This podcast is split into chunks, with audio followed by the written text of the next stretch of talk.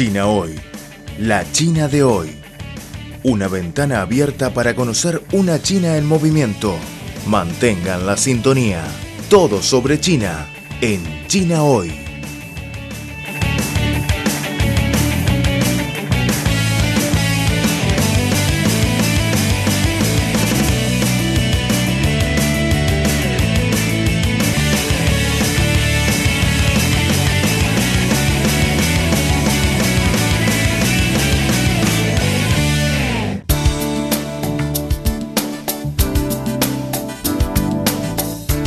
Saludos a todos los amigos de Radio Internacional de China. Soy Amanda, bienvenidos de nuevo a nuestro programa de China Hoy. Hola amigos, soy Cristina Bimbi, les saludamos desde Beijing, capital de China. Amanda, ¿sabes cuál es el evento político más importante de China a nivel nacional? Por supuesto, las dos sesiones que acaba de concluir a finales de mayo en Beijing. Pues ¿Puedes decir los nombres completos de las dos sesiones? No hay ningún problema. Las dos sesiones se refieren a la sesión anual de la Asamblea Popular Nacional y la sesión anual del Comité Nacional de la Conferencia Consultiva Política del Pueblo Chino. Perfecto. La Asamblea Popular Nacional es la mayor institución legislativa de China y la Conferencia Consultiva Política del Pueblo Chino el máximo órgano asesor político del país. Este año 2020 se celebra la tercera sesión anual de la décima tercera Asamblea Popular Nacional y la tercera sesión anual del décimo tercer Comité Nacional de la Conferencia Consultiva Política del Pueblo Chino. Generalmente ambos eventos se desarrollan en marzo, porque este año 2020 se han aplazado a mayo. Eso es el primer cambio de las dos sesiones del año 2020 que vamos a hablar en nuestro programa especial. En realidad, una inesperada pandemia ha alterado fuertemente tanto la vida individual como la agenda nacional. En marzo, toda la nación y el pueblo chino estaban luchando con todos sus esfuerzos contra el brote de la pandemia de la COVID-19.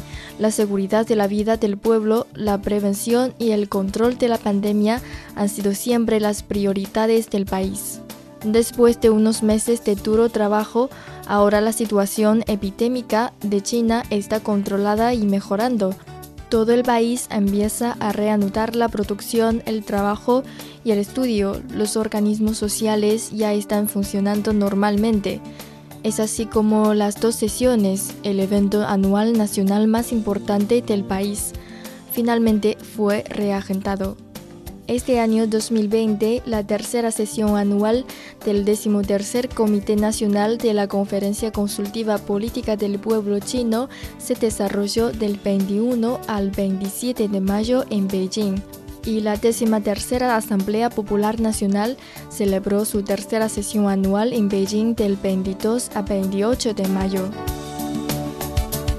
Efectivamente, el aplazamiento de la fecha es el primer gran cambio de las dos sesiones 2020.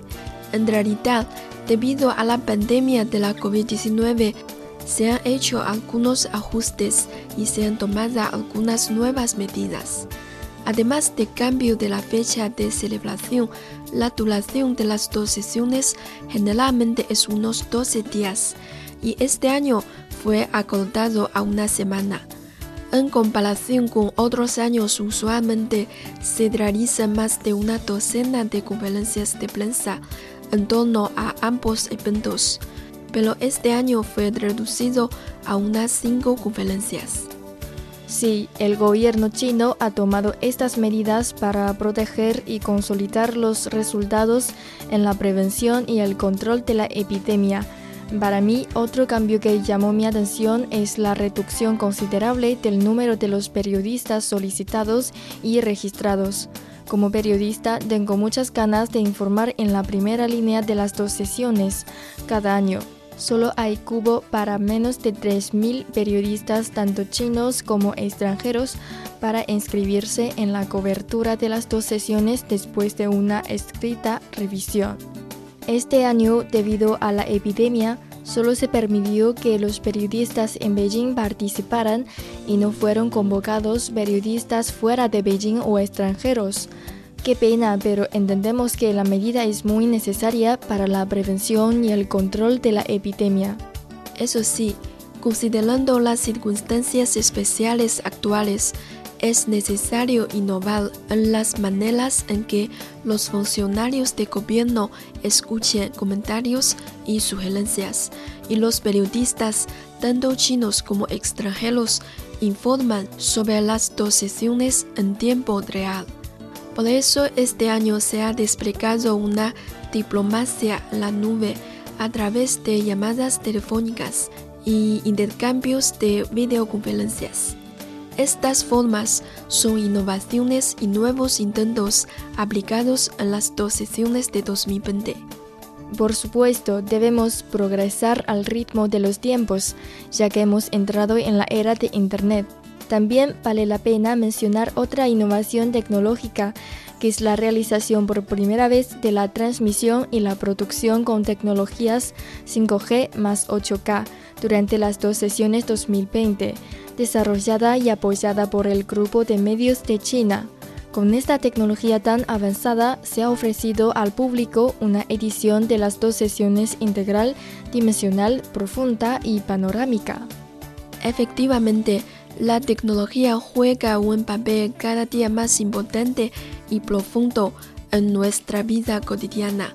Sobre todo durante la pandemia, ha sido muy conveniente por sus facilidades. Ya terminan las dos sesiones de 2020.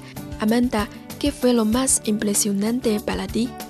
Para mí, lo que más me conmovió fue cuando se inauguraron las dos sesiones. El presidente Xi Jinping, otros líderes chinos, diputados, miembros del cuerpo consultivo y todos los participantes rindieron un homenaje en silencio a las personas que han muerto a causa del brote de COVID-19 y expresaron sus condolencias por los mártires que han fallecido luchando contra esta enfermedad y todos los compatriotas que han perdido la vida en la epidemia. Ahora nuestra vida está volviendo a la normalidad, pero nunca olvidamos las personas que se sacrificaron en la batalla contra la pandemia. ¿Y tú, Cristina? Me impresionó mucho las declaraciones del Consejo de Estado y del ministro de Relaciones Exteriores de China, Wang Yi, cuando celebraron una conferencia de prensa en el marco de la sesión anual del Legislativo Nacional. El canciller chino dijo que China no es un salvador, pero quiere ser benéfico y socio sincero para la ayuda mutua en momentos difíciles. Estas declaraciones las brindó al responder una pregunta sobre la asistencia de China a otros países afectados por la pandemia. Hasta la fecha, China ha enviado suministros médicos a cerca de 150 países y cuatro organizaciones internacionales para atender sus necesidades inmediatas. Sí, ahora la situación epidémica dentro del país está controlada y mejorando. Sin embargo, China siempre está lista dentro de lo mejor de sus capacidades para seguir proporcionando asistencia a los países que lo necesiten y reforzar la cooperación internacional en el control epidémico. Como joven siempre me he sentido muy orgullosa de nuestra nación y de nuestro pueblo. Claro que sí. Este año 2020 marca un año crucial para China, ya que el país está en su último esfuerzo para eliminar la pobreza extrema y construir una sociedad modestamente acomodada en todos los aspectos. Con la celebración de las dos sesiones 2020 nos han indicado el camino a seguir para hacer esfuerzos en el futuro.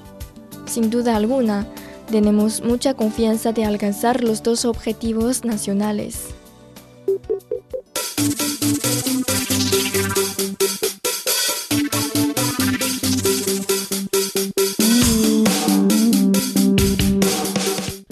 Economía, sociedad, deporte, gastronomía y turismo. Todo cabe en nuestra cita. China hoy. Repasamos contigo las novedades del gigante asiático Creemos que las noticias de hoy serán la historia del mañana.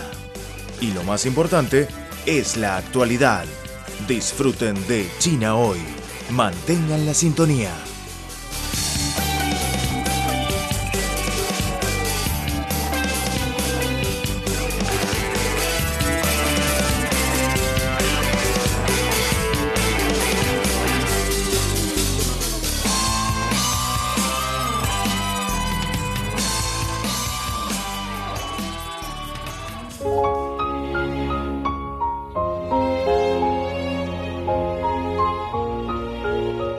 Amigos, hasta aquí nuestro programa especial sobre las dos sesiones de 2020. Soy Amanda, hasta la próxima. Soy Cristina Pimpi, nos encontramos en una próxima ocasión.